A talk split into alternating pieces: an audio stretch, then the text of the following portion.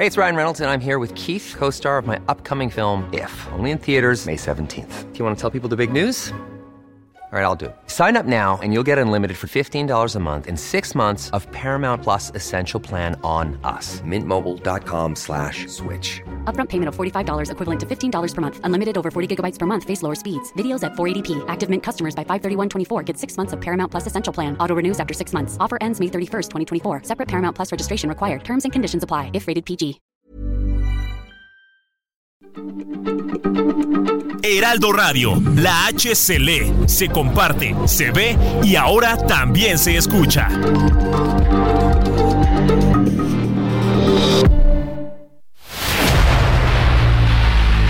El dedo en la llaga.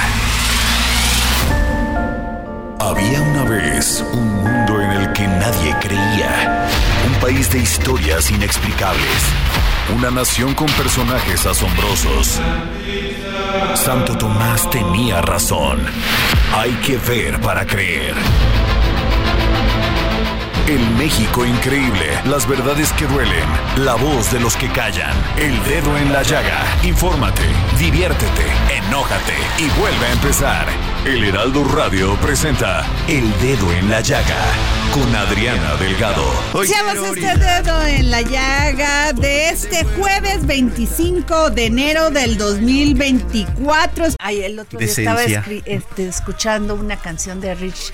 ¿Te acuerdas Richie Poveri? Sí, claro. Ay, divinos, me encantan. Los italianos. Los italianos, Sí, pero las claro. canciones eran, tenían sentimiento, tenían letra. Sí. Este, y además. Se les, pues, se les cuatrapeaba sano. gacho el español, pero cantaban bonito y Bien, bien. bonito. A ver si ponemos al ratito una canción de Chipoveri.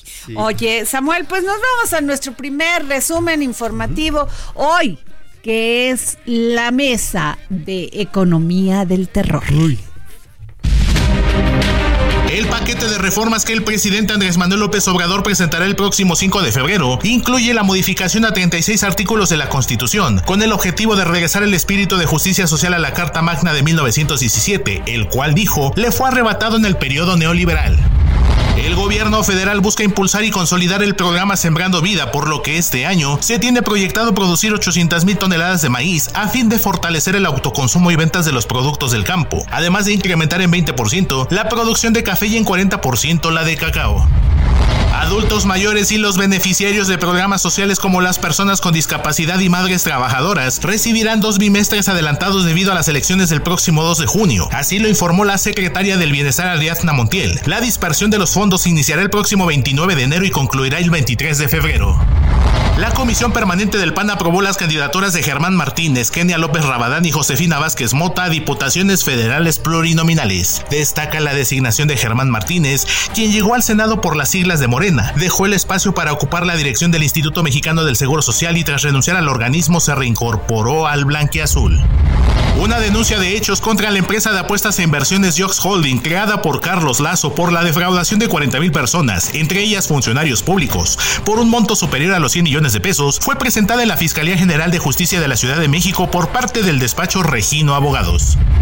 Al menos 2.300 pobladores de los municipios de Chicomucelo, Socoltenango y La Concordia, situados en la zona sierra y frontera de Chiapas, se encuentran desplazadas desde el 15 de este mes por la narcoviolencia, lo que apunta a una verdadera crisis humanitaria, afirmó el Centro de Derechos Humanos Fray Bartolomé de las Casas.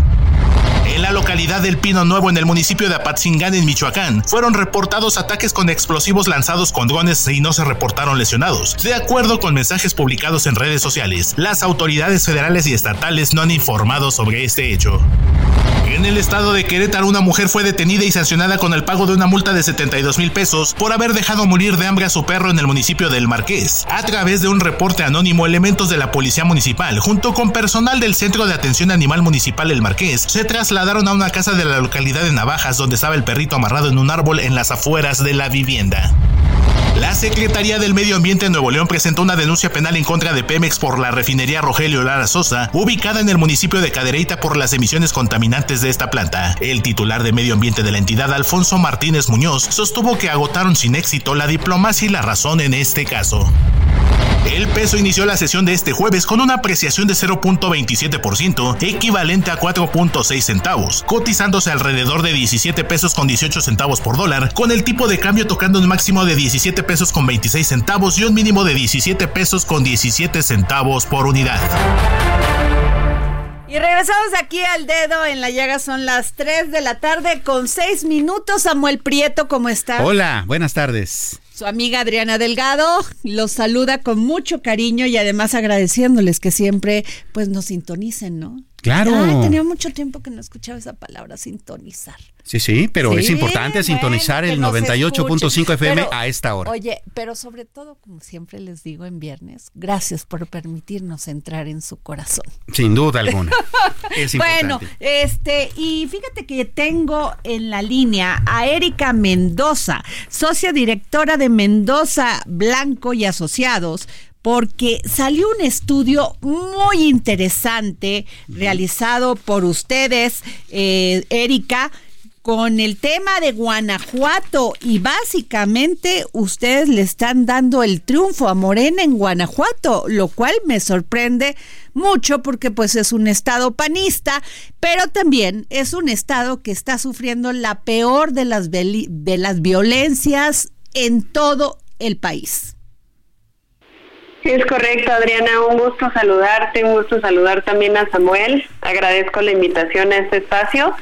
Y sí, como bien comentas, justamente este estudio lo acabamos de publicar hoy mismo. Sí, te, te escuchamos, Eh, Erika.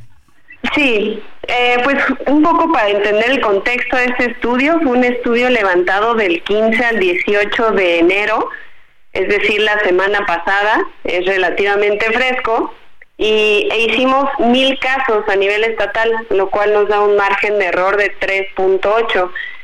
Y si vemos el voto por partido, como bien comentas, está ligeramente arriba Morena que la alianza PAN-PRI-PRD. Sin embargo, pues estadísticamente hablando, están en un empate estadístico. Entonces, pues bueno, eh, ya veremos en las campañas eh, y el trabajo, de, en este caso de las candidatas Yulma de Movimiento Ciudadano, Olivia de, la alianza PAN-PRI-PRD, y Alma de la Alianza Morena PT Verde, pues las estrategias que hacen y cómo se va a ir moviendo el voto y cómo va a ir evolucionando.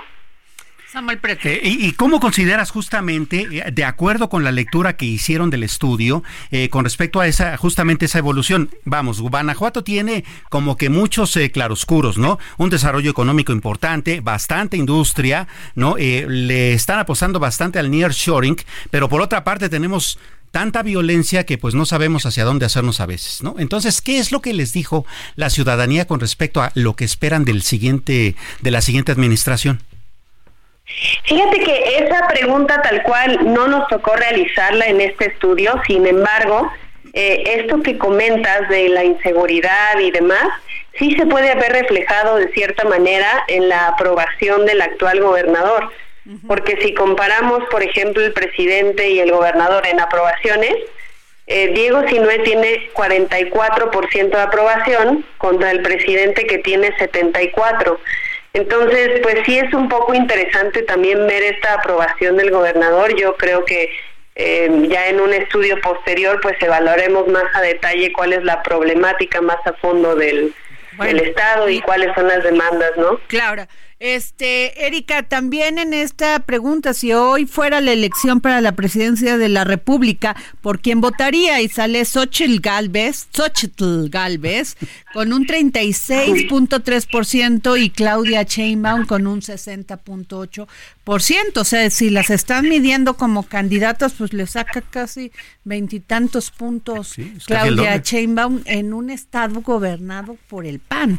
Con estas condiciones, como lo dice Samuel, con un gran desarrollo económico, con mucha empresa, mucha industria en ese estado, y por otro lado, pues la violencia, el- lo- los grupos este, mafiosos del huachicoleo, en fin, o sea, la droga, los muchachos muertos en, en Salvatierra, en Salamanca, terrible. Cobro de derecho de terrible, el piso. cobro de derecho de piso en Celaya. En fin, es un estado verdaderamente en unas condiciones donde se ha dejado a la, la federación, le ha soltado totalmente la mano al gobierno de Guanajuato. Así es, sí, efectivamente, como comentas, Adriana, pues sí es un estadio, un estado que en todos los días pues vemos noticias de, inseguridad, violencia, narcotráfico y bueno, creo que en esta situación, para el caso de la gobernatura, pues se está reflejando, ¿no? En el voto, en estos momentos. No quiere decir que pues dentro eh, de varios meses que vaya a ser la elección, así se refleje, pero sí es interesante esta diferencia que hacen en cuestión de gubernatura, porque prácticamente están empatados eh, la alianza PAN-PRI-PRD con Morena PT Verde, versus lo que sostiene la presidencia, que como comenta son alrededor de 24 puntos a favor de Claudia Sheinbaum. Claro. Pues muchas gracias, mi querida Erika Mendoza, socia directora de Mendoza Blancos y Asociados. Gracias por tomarnos la llamada para el dedo en la llaga. No, al contrario, muchas gracias a ustedes y les mando un saludo, Adriana y Samuel. Buena tarde. Bueno, Samuel, fíjate que me pareció terrible esto porque fíjate que son aproximadamente 20 niños entre 11 y 15 años en Guerrero que ya portan un rifle eh, calibre 22 y están dispuestos a matar o a morir por defender a sus parientes, a sus vecinos, a su pueblo. Es terrible lo que está pasando, es terrible las consecuencias de, de, no tener una política de seguridad clara, contundente contra estos delincuentes, esta mafia organizada, delincuencia organizada. Y fíjate lo que dice un niño en Ayagualtempa. Dice, con el, con el arma que tengo en la mano voy a ir a buscar a mis familiares desaparecidos. Esta es, pues son estas impactantes palabras de un menor de edad que forma, que va a formar parte de la policía comunitaria en este lugar. Eh, híjole, siempre pega y pega duro, pega en el corazón, pega en el alma. A ver, recordemos además que los niños, los menores de edad, están entre dos fuegos. Unos eh, reclutados por sus comunidades para salvaguardar a su comunidad, pero muchos otros también reclutados por el crimen organizado a la fuerza para volverse sicarios. Así es. ¿No? Entonces, bueno, ese es el futuro que estamos esperando para nuestra niñez y para nuestra juventud. Es bien complicado. Y yo lo que te juro que, que hago el análisis, reflexiono, es por qué estos temas nunca son tocados en la conferencia mañanera. Claro. ¿Por qué nunca se habla sobre las mujeres, este, los feminicidios? ¿Por qué nunca se habla sobre los conductores de los trailers que son asaltados y asesinados. ¿Por qué nunca se habla? Parece que hay dos Méxicos. Sí, claro. El México que está ocupado en estar este, reclamando, censurando, condicionando, y el otro México que es el real, el de estos niños que están saliendo a la calle cuando deberían de estar estudiando, deberían de estar jugando en un parque, deberían de ser felices a su edad. Así es. Darles las condiciones para que tengan una educación de primer nivel, salud de primer nivel. ¿Por qué tenemos que ver estas imágenes de estos niños y niñas en Guerrero, en la sierra de Guerrero? saliendo a defender a sus familias. Ellos no son policías, pero lo hacen con la necesidad y por la necesidad de defender a quien más aman, que es a su familia, a su mamá, a su papá, que muchos de ellos ya desaparecieron, o sea, ya están muertos. Claro. ¿Y cuál es la respuesta de la política? Es fácil. Esos temas sí se han tocado muy poco en la mañanera. ¿Y sabes cuál es la respuesta? Es no, eh, son los neoliberales conservadores que nos quieren este, tirar y, nos tiran y eso, ¿no? O sea, nosotros no tenemos la culpa de ah, nada. Nada más falta que a estos niños les digan que se fueron a armar porque se van a defender de los malosos porque pues también les gustaba ir a comprar droga. Sí, claro. O ir a comprar droga. Por ejemplo, ¿no? Porque eso es una de las justificaciones que se embozan todos los días. Así es, no, es que compraban droga, es que son este conservadores, es que están este con, eh, con la anterior mafia del poder, ¿no? Como si la mafia actual del poder no, tuviera capacidad. Y Tengo en la línea a Pedro Faro, integrante del equipo de incidencia internacional del Centro de Derechos Humanos Fray Bartolomé de las Casas, porque también estamos viendo en Chiapas, ahorita estábamos hablando de Guerrero, que por lo menos 2.300 personas han sido desplazadas de manera forzada por la violencia del crimen organizado y las Fuerzas Armadas en los municipios de Chucomuzuelo, Socoltenango y La Concordia, en la región Sierra y Frontera de Chiapas, alertó el centro Fray Bartolomé. Mm, pues sí. Pues, don Pedro, qué tristeza lo que estamos platicando. ¿Qué tal? Muy buenas tardes. Terrible lo que está sucediendo. Quizás situación bastante crítica. Eh, una pues grave que ya hemos venido denunciando desde hace eh, varios meses, diría desde hace varios años, De, de estar colocando. Don Pedro, se nos está cortando. ¿Podría usted moverse tantito para tener mejor conexión? A ver si podemos volver a enlazar a don Pedro. ¿Qué tal, Samuel? Es terrible como estas mujeres que también hace unos días salieron y dijeron, oye, estamos totalmente desprotegidas, madres de este que buscan a sus desaparecidos, eh, mujeres buscadoras, muertas, secuestradas. Hay otro país que no se entera nuestro gobierno federal, Samuel. Así es, y, y, no solamente pasa, digamos, el estado de Chiapas ahorita es súper caliente por el asunto justamente de que hay cárteles eh, enteros del crimen organizado disputándose esas tierras y moviendo a las familias del lugar, desplazándolas, pero es un fenómeno que se da en todo el país a tal punto de que la migración interna en nuestro territorio nacional de repente termina siendo incluso mayor que la de los migrantes que van hacia Estados Unidos, ¿eh? justamente por esos desplazamientos. Don Pedro, es, regreso con usted. Se cayó la llamada. Sí, por favor, nos estaba usted comentando. Sí, que, estas circunstancias pues no son nuevas, ¿no? Ya viene derivado de, una situación crítica que por lo menos del 2021 pues hemos estado nosotros denunciando pues la acción de los grupos de la delincuencia organizada que han estado penetrando pues a varios municipios, comunidades en el territorio de Chiapas y siendo el punto ahorita focal y pues el desplazamiento masivo en esta región fronteriza de, y de la sierra también eh, que, eh, que es en estos municipios de Chicomucelo, Socoltenango y La Concordia. Nosotros hablamos de 2.300 personas desplazadas como un cálculo eh, que hemos verificado en los campamentos que hemos ido a visitar, pero seguramente Ajá. Lamentablemente, pues el gobierno. Ay, híjole. Sí. Don Pedro, se nos sigue cayendo la comunicación y pues no se escucha, entonces no tiene caso este ojalá podamos volver a comunicarnos con don Pedro. Y bueno, Samuel, pues terrible la situación de lo que está sucediendo.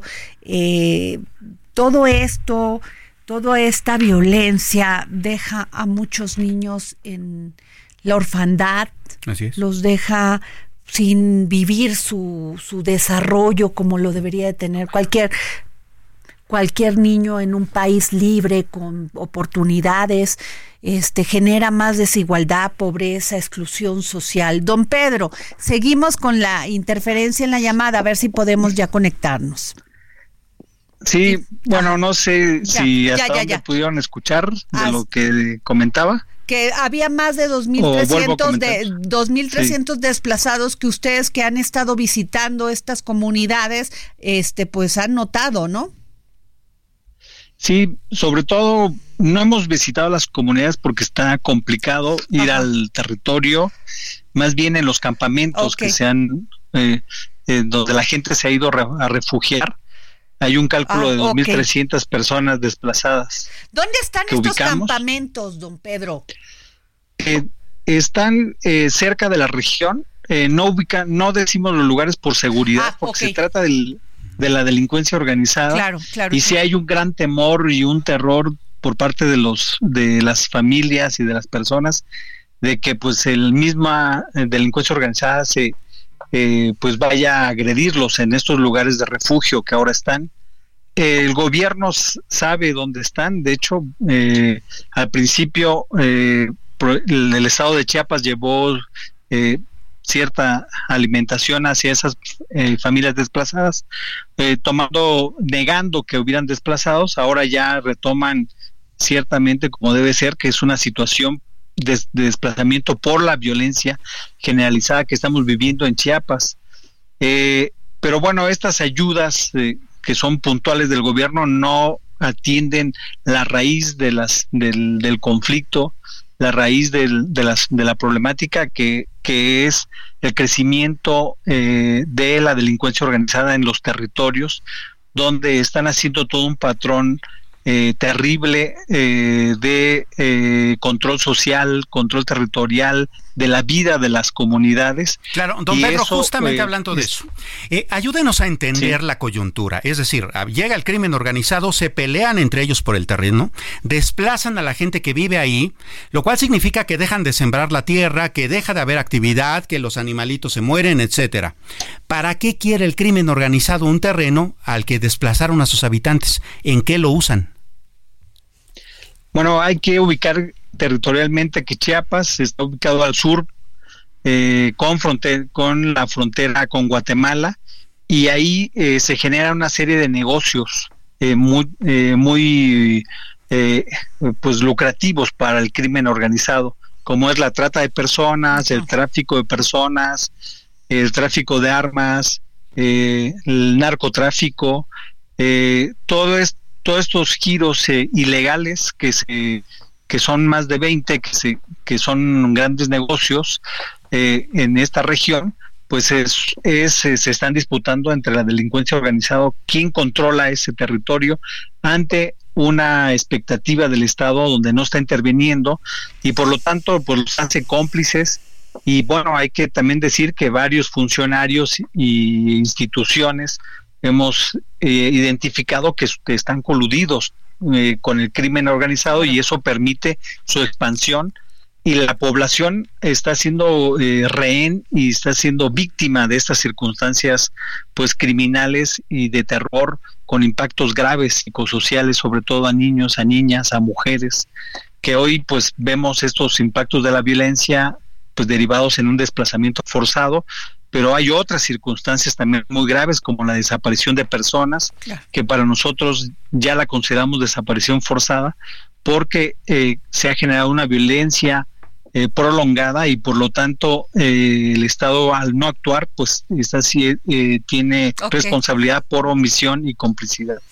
Terrible la situación, don Pedro Faro, integrante del equipo de incidencia internacional del Centro de Derechos Humanos Fray Bartolomé de las Casas. Gracias por tomarnos la llamada para el dedo en la llaga.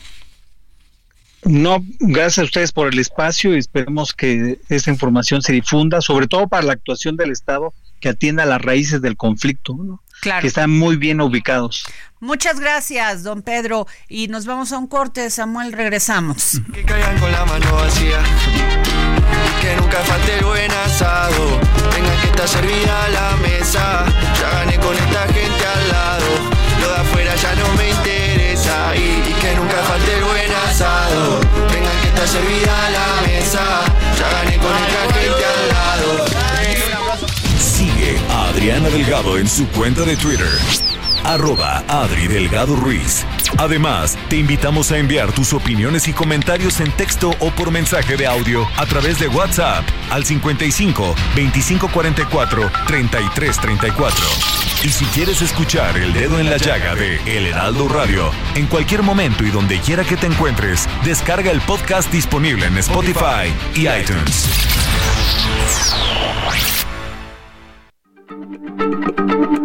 Heraldo Radio, la H se lee, se comparte, se ve y ahora también se escucha.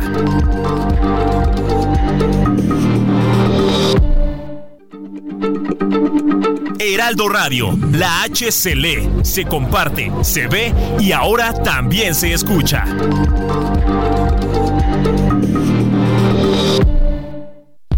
Sigue a Adriana Delgado en su cuenta de Twitter en arroba Adri Delgado Ruiz. Y envíanos tus comentarios vía WhatsApp al 55 25. There's never been a faster or easier way to start your weight loss journey than with PlushCare. PlushCare accepts most insurance plans and gives you online access to board-certified physicians who can prescribe FDA-approved weight loss medications like Wigovi and Zepbound for those who qualify. Take charge of your health and speak with a board-certified physician about a weight loss plan that's right for you. Get started today at plushcare.com slash weight loss. That's plushcare.com slash weight loss. plushcare.com slash weight loss. 44 33 34 o 55 2502 2104. Adriana Delgado entrevista en exclusiva al dirigente de Morena en la Ciudad de México y coordinador de campaña de Clara Brugada, Sebastián Ramírez Mendoza. Estas próximas candidaturas a las diputaciones federales, pues a las alcaldías, ¿cómo dirimes tú el conflicto? Pues en principio pegándonos a la encuesta, es lo mejor. Porque pues los números es donde, Ahí la están los gente números habló. y esos son los que deciden. Pues sí, la gente Muchos la dicen que no es democrático, Hay irse por una polémica, encuesta. Hay polémica, hay quien no le gusta, pero es el instrumento que nos hemos dado desde la fundación del movimiento. Y pues cuántos estados hemos ganado así. O sea, es una fórmula exitosa, porque le preguntas a la gente, porque la gente tiene una forma de opinar. Entonces creo que lo más importante es que te apegues a la encuesta. Y lo otro muy relevante es que pues que generes espacios de diálogo. Yo siempre les pido a todos pues, que tienen que incluirse, que nadie puede solo. Eh, creo que también... ¿Es posible Sí. eso después del enojo en política? Es obligatorio. Lleg- Llegar a la negociación, dejar la piel sensible y ser más pragmático. Es que yo creo que más que de pragmatismo es de un talante democrático. A ver, cuando uno compite, uno no puede esperar que solo vas a ganar. En democracia se pierde o se gana. Así es. Y no puede ser que nada más, este, si tú ganas, todos los demás apóyenme, ¿no? Pues no, a veces tú pierdes. ¿Y hay esa apoyar. emoción en este momento en Morena? Yo creo que sí. En la Ciudad de México. No, yo creo que sí. Y es bueno también porque pues salimos a hablar con la gente, etcétera, y eso nos ayuda mucho. Entonces, creo que creo que se está avanzando mucho en esa cultura democrática. Jueves, 10.30 de la noche, El Dedo en la Llaga, Heraldo Televisión. Y regresamos aquí al dedo en la llaga. Yo soy Adriana Delgado y este día me acompaña, como muchos días, mi querido Samuel Prieto, porque hoy es la mesa de economía del terror. Pero antes de entrar en la economía del terror, ¿sabes qué sí funciona y funciona muy bien? Cuando los empresarios se ponen de acuerdo. Ah, eso es y, genial. A ver, de acuerdo y se unen para generar condiciones de desarrollo económico. Este es el caso de este, pues, de la Expo Muebles Internacional. Porque además de ser un gran evento y de relevancia para la industria, Samuel, se va a llevar a cabo del 14 al 17 de febrero. Y déjame decirte que ves lo último, si quieres redecorar tu casa y dices, este mueble ya no me gusta, no pierdas tiempo, te tienes que ir a Guadalajara a esta maravillosa Expo Mueble Internacional. ¿Cómo está don Ernesto Fregoso, consejero del Comité Organizador de Exposiciones en la Asociación de Fabricantes de Muebles de Jalisco? Me da muchísimo gusto platicar con usted como cada año porque la verdad es un gran evento. Hola Adriana, ¿cómo estás? Pues con el con el mismo gusto de, de saludarlo, Samuel, ¿cómo estás? Eh, Hola. Pues listos ya, después de, de toda la preparación que, que nos lleva cada una de las exposiciones para pues para arrancar, ya estamos a tres semanas de, de- de iniciar, como decías, es del Ajá. 14 al 17 de febrero, y preparados para recibir a, a, a muchas, muchas personas relacionadas al medio de, de los muebles y del, Claro. del interiorismo. Oiga, son 60 mil metros cuadrados de exhibición. 72. Wow, aquí 72,000. tenían, bueno, pues todavía mejor. Todavía mejor. Qué barbaridad. El Ajá. crecimiento que vamos teniendo año con año es, bueno, es exponencial. eh, des- desafortunadamente a veces ahí, aunque estamos en, en la Expo Guadalajara, Ajá. que es el recinto más importante y más grande de toda Latinoamérica, pues no cabemos. Ya, ya cada vez estamos requiriendo más y más espacio. Qué, qué padre, la verdad, porque esto eh, se dice fácil las personas que van a exponer, pero lo que generan en empleos, en desarrollo económico, en prosperidad incluyente, es muy importante. La verdad que sí, sí. Ahorita que lo mencionas, digo, la verdad que es muy importante, pues todo, todo, todo el universo que hay alrededor de, esto, ¿no? Definitivamente un evento de estos, primero para, para la ciudad, de aquí para, para Guadalajara, pues representa una derrama económica bastante importante.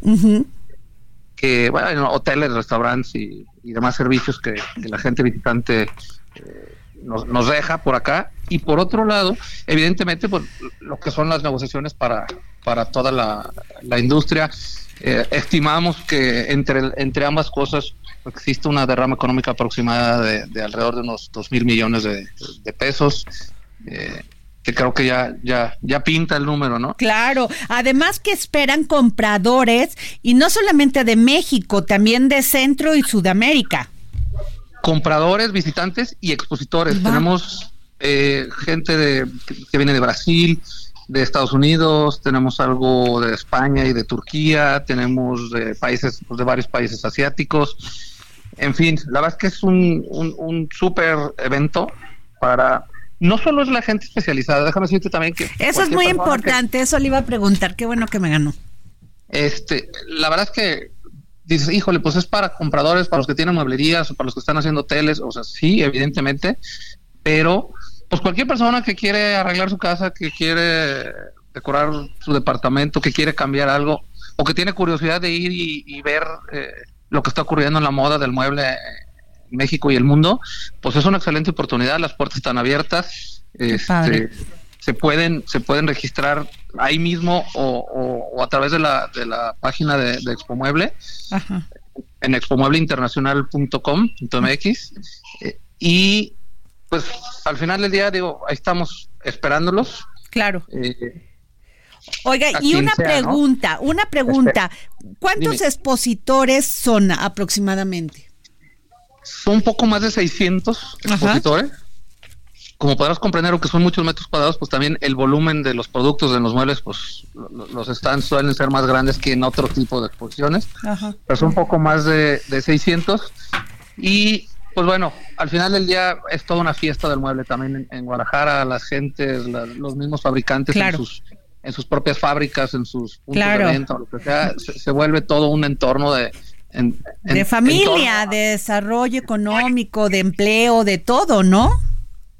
Es, es, nosotros nos gusta verlo como realmente como, como una fiesta, como, como, una culminación y de, de oportunidad claro. para, para toda esa gente, para todas esas familias. Son muchísimas las familias que, que van. Que, dependen y que viven alrededor de la industria del Claro. Además hay muebles, mobiliario residencial, de autor, jardín, oficinas, textiles. Y yo le quiero preguntar, porque este, me, mm, las veces que hemos hablado con ustedes, me dicen, oye, ¿dónde me puedo meter? ¿A qué página? Porque si algo me gusta y no puedo ir a Guadalajara, ¿lo puedo comprar desde mi computadora? Bueno, mira, sí, eso al final del día depende ya también mucho de cada expositor, ¿no? Ok. Eh, nosotros, bueno, a través de Expo, si, ustedes se meten en expomuebleinternacional.com.mx, puedes ver la lista de expositores, de ahí te puedes ligar a cada uno de, los expositores. Evidentemente, bueno, pues podrán encontrar fotos generales o de algunos expositores, pero pues tú puedes buscar al producto que, al productor o fabricante que tú quieras y derivarte y contactarlos directamente vía sus, sus canales electrónicos, físicos, telefónicos o, lo que sea. Eh, la verdad es que es una tendencia, pues no solo es, una tendencia mundial y que cada vez pues tenemos que estar preparados para poder hacer ese comercio vía electrónica. Pues muchas gracias, don Ernesto Fregoso. Y fíjese nada más, yo aquí tengo Fíjese, fíjese lo que vamos a hacer. Tengo tres pases dobles para que vayan a ver el partido Pumas contra Pachuca de la línea de la Liga Varonil y esto va a ser el 28 de enero del, de este año y les quiero decir a las 5 de la tarde que quien en este momento me mande un tweet y me siga en mis redes y me diga cuándo es la Expo Muebles Internacional, se los voy a dar. ¿Cómo ve, don Ernesto? Ya se fue. Bueno, pues ya no escuchó, don Ernesto. Ya no escuchó, pero es un buen incentivo. A ver, pues ahí es un buen incentivo. Hay que apoyar a los empresarios, Samuel. Claro. La verdad la tienen bien difícil. Claro, y además, mira, la, la calidad de los muebles mexicanos es indiscutible, ¿eh? O sea, si tú la, la, la comparas contra unos chinos, contra uno de... Nada que ver. Claro, Es no, padrísimo y, muy- en muchos casos muy artesanal, Samuel Prieto, ¿eh? Así Oye, Samuel, y bueno, nada más rapidísimo, fíjate que, que este Quintana Roo será referente como destino gastronómico de clase mundial al ser incluido en la guía Michelin. Ah, qué interesante. No, bueno, es que Quintana Roo se lleva todo, o sea, Así es. el servicio, la gente, este, las instalaciones hoteleras son impresionantes, ¿no? Sí, sí, sí. Y bueno, pues este, ya fue y pues la, obviamente la gobernadora Mara Lezama, este eh, dijo esto, comentó esto en el marco de las actividades de la Feria Internacional de Turismo, que allá está el secretario de Turismo, Miguel Torruco. Ah, qué interesante. Pues muy bien, ¿no? Porque pues está padrísimo esto. Padrísimo. Que, que, que es lo que hace esta guía es que va seleccionando los mejores restaurantes y los pone en una lista que cuando tú vas de viaje, pues si ves esa lista y dices, pues yo sí quiero ir a comer o a cenar a un, a un este, con este chef que tiene una estrella Michelin o Así es. dos estrellas Michelin. Excelente. ¿no? Y unas es una gran cosas promoción para el Estado. impresionantes. Muy bien. Sin bueno, Samuel Prieto y la economía del terror.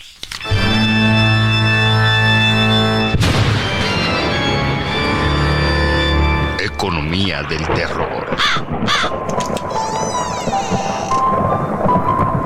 ¿Sabes qué está de terror? A Está ver. de terror la inteligencia artificial. Y te explico por qué. A ver. Bueno, eh, hace una semana el Banco de México emitió un comunicado en el que denunciaba que hay eh, circulando en Internet un video eh, en donde aparece Victoria Rodríguez Ceja, la gobernadora justamente del Banco de México, Ajá. pero es una figura generada con inteligencia artificial, que además tiene la voz de ella, invitando a la gente a invertir en una cuestión fraudulenta. El Banco de México llama mucho la atención porque dice, bueno, esto ya está empezando a pasar, nada más que tengan mucho cuidado. El Banco de México, como Banco Central de este país, no tiene como una de sus funciones generar inversiones y mucho menos dar servicio al público en general. El Banco de México se encarga de la política monetaria. Así es de que si usted ve este video, pues no lo, no lo, no lo tome en cuenta, no lo tome en serio porque es un fraude.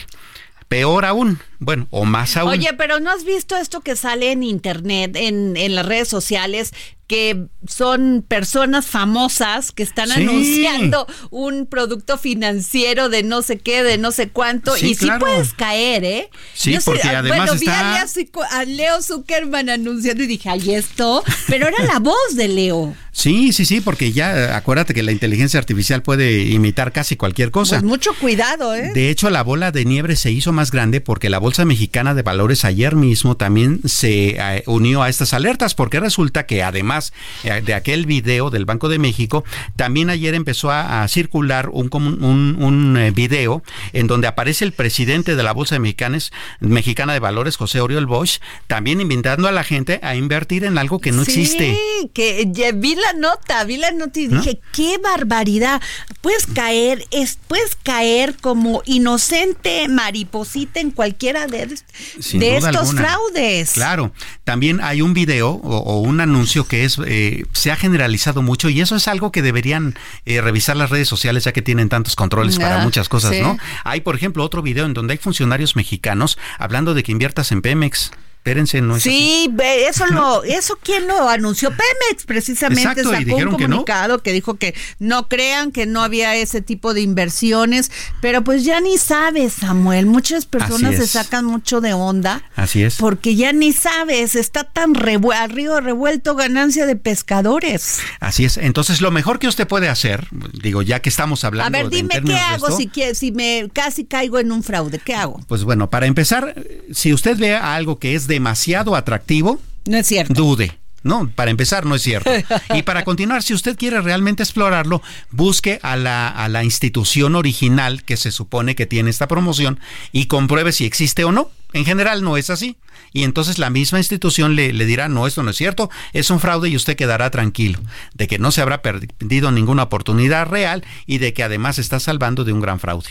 ¿no? Así es. Pues tener mucho cuidado, Sammy. Y a ver, polémica de Andrés Manuel López Obrador y Cedillo. Oye, genial. A ver, en Azteca Documentales hicimos un documental que se los quiero recomendar en este momento. Deje de ver las redes sociales y póngase a ver una cosa que tiene un valor histórico e informativo como fue el documental El Error. ficción, miedo, debacle. Así se llama ese documental. ¿Que habla de qué, Sammy? Pues ese documental que está en tres capítulos, los tres muy intensos, habla, eh, tiene como origen el error de diciembre cometido en 1994, en diciembre específicamente, llamado justamente así, el error de diciembre, que nos llevó a una devaluación horrenda del peso mexicano, en que el dólar pasó de 12 a 3 mil pesos en menos de 15 días. Así es. ¿no? Y no solo eso, a lo largo de los tres capítulos le vamos contando cómo es que el país fue eh, hundiéndose primero en una gran crisis financiera, la más grande de ese siglo siglo. Y no solo eso, muchas familias, muchas empresas perdieron su patrimonio. Y en medio de eso, una de las medidas que intentaban como salvar al, al sistema financiero, en el tercer capítulo lo eh, detallamos muy claramente. Y es este asunto del famoso Fobaproa. Y cómo fue utilizado para convertir las deudas privadas de los dueños de los entonces eh, bancos que estaban en quiebra en deuda pública. Una deuda que, por cierto, cabe decir, los mexicanos seguimos pagando y lo seguiremos haciendo hasta el 2070, ¿eh? Así es. Así es. Y este, y esa fue una decisión. Algunos dicen que, pues, que tuvo, eh, claro, obviamente fue poco popular, mucho desplazado. Hablamos de desplazados. Así es. Pues mucho desplazado que dejaron sus casas porque se quedaron sin casas. Sí, sí. Se fueron a Estados Unidos. Ahora que, que tanto les aplaudimos a las remesas pues son de personas que fueron se fueron huyendo de este país porque no les dio oportunidades, porque se acabó su patrimonio. entonces, está muy interesante por esta polémica, porque en el, en aquel entonces el presidente de la República era Ernesto Cedillo. Exactamente. Y bueno, resulta que, mira, Ernesto Cedillo viene más o menos frecuentemente al país. Digo, lo que pasa es que pues no le gusta hacer mucho ruido. Bueno, Nada más que en esta también ocasión. fue muy criticado porque lo contrataron una compañía después de salir de presidente. Sí, claro. Lo contrató una y ahí dicen que había este conflicto de intereses. Claro, porque una de las cosas que él privatizó fueron los ferrocarriles. Exacto. Entonces se fue como consejero de Kansas City Ah, bueno, Southern, pues ¿no? Que es una de las ferroviarias más importantes. pecadillos, ¿eh? A ver. Así es. Bueno, resulta que ayer vino a la capital mexicana a, participar en una mesa de, pues, de análisis junto con el expresidente español José María Aznar. Entonces, en la mañana, pues el presidente López Obrador se da, da por enterado de que Ernesto Cedillo viene a México y dice en su mañanera, a ver, ya que viene el presidente, el expresidente Cedillo para acá, yo le quiero hacer cuatro preguntas. Entonces las lanza el presidente López Obrador en, en su mañanera y dice, yo le quiero preguntar a Cedillo, ¿por qué convirtió las deudas privadas de unos cuantos en deuda pública? ¿Por qué dañó a los trabajadores con su reforma de pensiones? ¿Por qué no aumentó el salario de los trabajadores y por qué desapareció los trenes de pasajeros? Las cuatro preguntas. Se las lanzó en la mañanera Pero públicamente, ¿cómo ¿no? Cedillo desapareció el- los, los trenes de pasajeros. Pues él privatizó los ferrocarriles y las empresas concesionarias se dijeron esto no es negocio. Y luego lo contrataron los de Kansas City. Así es. Sí. Y las empresas que se quedaron con las concesiones ferroviarias dijeron, los pasajeros no son negocio, nosotros pura carga, y por eso desaparecieron los trenes de pasajeros. Bueno, llega Cedillo en la tarde, la, eh, esta reunión se dio en la Hacienda de los Morales, acá Ajá. una muy bonita que está Ajá. en la zona eh, norponiente, según Fifi, sería ¿no? el presidente, ¿no? Se Así come es. riquísimo, amo la hacienda de los moros. Ah, sí, es súper delicioso. Y bueno, Cedillo, ¿qué hizo ahí? Pues lo primero que hizo es no contestarle al presidente. ¿no? Claro, pues como no, para qué, pues ¿no? O como sea, no qué. quería hacerle. Pero sí dio una serie de, de comentarios bastante interesantes. Te los leo textual. Por favor. Uno de ellos. Cada que algún político que no entiende algunas cosas y quiere insultar a alguien, le dice neoliberal. Claro, pero además como que, bueno, a ver. Sí. Luego también dijo, para tener democracia necesitamos ciudadanos que crean en la democracia, no seguidores fanáticos retrógradas. Ay, Ándale. así se lo dijo, ¿no?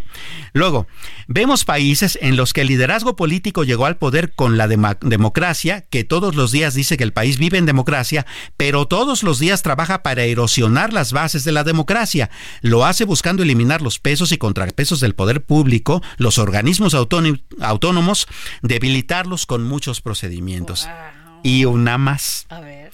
¿Es realmente una democracia cuando se debilitan los contrapesos, cuando se, que, se cuestiona la legitimidad del Poder Judicial, cuando se atacan y destruyen otros órganos del Estado? Son preguntas que también lanzó Cedillo. Ay, ay, ay, estuvieron así como... Se puso bueno el como, chisme, ¿no? oye, como bala de métele la Wilson, sácale la Nelson. Exacto. Estuvo buenísimo. Y bueno, hoy en la mañana, por supuesto, pues le vuelven a preguntar al presidente López Obrador, ¿Qué oiga, dijo? ¿cómo vio? Pues que no le contestó, pero sí le lanzó nuevas preguntas. López Obrador contesta, Cedillo tiene derecho a expresarse y a defender lo que piensa, nada más que como eh, se sabe, pensamos distinto. Para él, el neoliberalismo es un modelo viable y para mí no. Él es un representante de la oligarquía, pero piensa que eh, eh, para él eso funciona. Esa es su convicción. Ay, no, bueno, tírale el candado ¿no? y tíralo al piso, ahí sí, ya no le dio manera de defenderse. Se puso bueno. Se puso muy bueno. Ahora, eh, esto también está dando, por supuesto, en un clima preelectoral, ¿no? En donde, pues bueno, Total, todo este todo es elecciones en este momento. También los candidatos de todos los partidos, las candidatas y el candidato, parece que no existe México, ya nomás existen ellos. Exacto. Bueno, siempre es así, ¿no? Pero ahora como que son más cínicos, ¿no? No, pues a ver, ¿o ¿qué tal que te iba a contar esto? ¿Qué tal que el alcalde de Tasco Guerrero y de Ciguatanejo Ok. Que se están viendo los videos en las redes donde los grupos de la delincuencia organizada pasean por Tasco tomando. Ya la- el pueblo está fantasma, ya nadie va porque sí, ¿no? asesinan, eh, roban, derecho de piso y el alcalde a todo dar, por no decir una palabra en estos micrófonos, es. en Madrid presumiendo, presumiendo qué? Pues sí. Allá anda paseando con el dinero de los de las personas De los tasqueños, de los ¿no? tasqueños y los de Cihuatanejo, los dos presidentes municipales a todo dar. No, bueno, mientras que ese dinero bien podría ser, Es que- estar siendo utilizado en una buena Por eso seguridad pública, lean ¿no? mi columna La degradación de la de la política, Samuel, es lo que es. estamos viendo. Justamente la degradación de la política entre políticos que no saben más que ejercer su propio derecho a, a- a ser votados, pero no a trabajar por la ciudadanía. ¿no? A ver, comercio electrónico. Ah, bueno, a ver, ¿cuál quieres? Comercio Sí, sí, electrónico está perfecta. chino pone en jaque a tiendas. Sí, a ver, esa es una discusión bastante interesante. Eh, Tú sabes, hay una serie de, eh, apps chinas, de esas que dan súper barato y que venden cosas muy, pues, muy coquetas, ¿no? Eh, Sí. eh, este, entonces tú Ah, las tienes en su también celular, muchas las son de porquería, ¿eh? Se te rompen al otro día, ¿eh? De hecho, eh, el concepto de estas tiendas es eh, moda rápida, fast fashion, ¿no? Que Sí. es algo que utilizas una vez y lo tiras, que por Ajá. cierto también es una gran discusión si ese tipo de cosas deberían existir porque generan mucha basura y de por sí este planeta está sufriendo de eso. Totalmente ¿No? de acuerdo contigo. Bueno, el gran problema con las tiendas departamentales mexicanas es que, a ver, proteccionismo o no, te lo pongo sobre la mesa. Ellos dicen, ¿sabes qué? Esas plataformas nos están pegando a nosotros como, pues, como tiendas departamentales que también vendemos en Internet. ¿En qué se amparan esas, esas apps chinas? En el, en el TEMEC, mira qué interesante, considerando que China es enemiga de Estados Unidos, ¿no? No, en serio. Sí, porque resulta que hay una cláusula en el TEMEC que Ajá. dice que en el comercio electrónico no necesitas pagar impuestos si la mercancía que estás importando es eh, vale menos de 50 dólares. Y todo lo que venden ellos es súper barato. Claro, o sea, o sea, ya cuando te cuesta 60, ya es otra cosa, ¿no? Ya es otra cosa. Pero Sí. si cuesta menos de 50 dólares, Sí. que son que dos mil pesos, pues no hay problema. Sí, y venden, Samuel. Y venden, pero bárbaro, ¿no? No, bueno, muchas personas también tienen este negocio de que compran ellos, este, y e- a- por medio de ellos ya no almacenan, ya no tienen tiendas elec- electrónicas. Así o es, sea, sí, ya- centros de distribución, Sí, ah. como del tipo de la superfarmacia, Así pero que sí funciona. No, pues no, ya me pusiste de mal humor, también gastaba yo. sí. El Heraldo Radio presentó El Dedo en la Llaga con Adriana Delgado.